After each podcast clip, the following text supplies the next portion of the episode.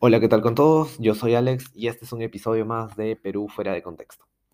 Eh, quería empezar este episodio con una pequeña anécdota relacionada a mi hermano que ahora está cursando el cuarto grado de primaria. Hace unos días estaba en su curso de educación cívica y estaban hablando sobre las distintas culturas del Perú. Muchos de los alumnos solo estaban mencionando cosas relacionadas a España o algunos solamente de Lima o incluso culturas antiguas como Paracas o Chavín. Y nada de esto relacionado con lo actual. ¿Y esto qué nos quiere decir? Bueno, refleja un problema que nos menciona Tubino, relacionado a que nuestra educación en muchos países es marcadamente etnocéntrica y homogeneizante.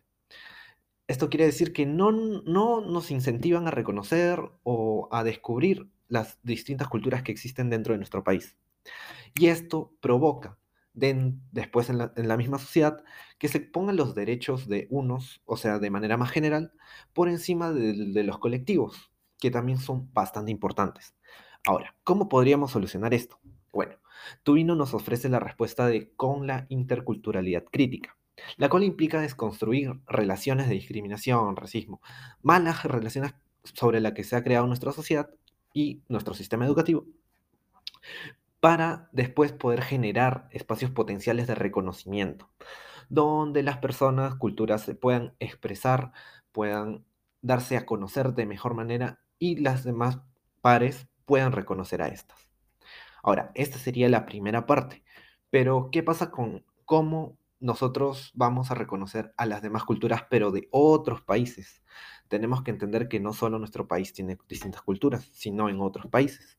Ahora, con esto, Nosbon nos dice que debemos educar a las personas para que puedan desempeñarse como ciudadanos, unos que tengan sensibilidad y una capacidad de comprensión con las demás personas del mundo, ya que ellos pueden tener culturas, expresiones, actividades, actitudes distintas que a nosotros nos pueden parecer raras y a ellos normales y viceversa. Y nosotros debemos tener esa capacidad de poder resolver, dialogar para distintos temas que se puedan realizar al momento de nosotros desarrollarnos como profesionales o simplemente como personas. Ahora, en un segundo punto, nos, nos menciona también que una educación que pone al contacto al estudiante con los hechos fundamentales de la historia y cultura de los distintos grupos que podemos conocer, es la educación precisa para hacer a los ciudadanos de una manera más correcta, y ahora, ¿cómo deberíamos expandir esta ciudadanía o esta manera de educación? Bueno, tenemos que empezar desde el sistema educativo primordial, es decir, los más pequeños de casa, en la primaria.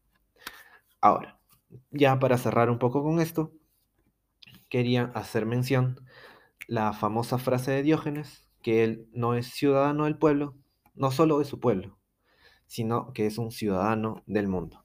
Eso sería todo por hoy. Muchas gracias.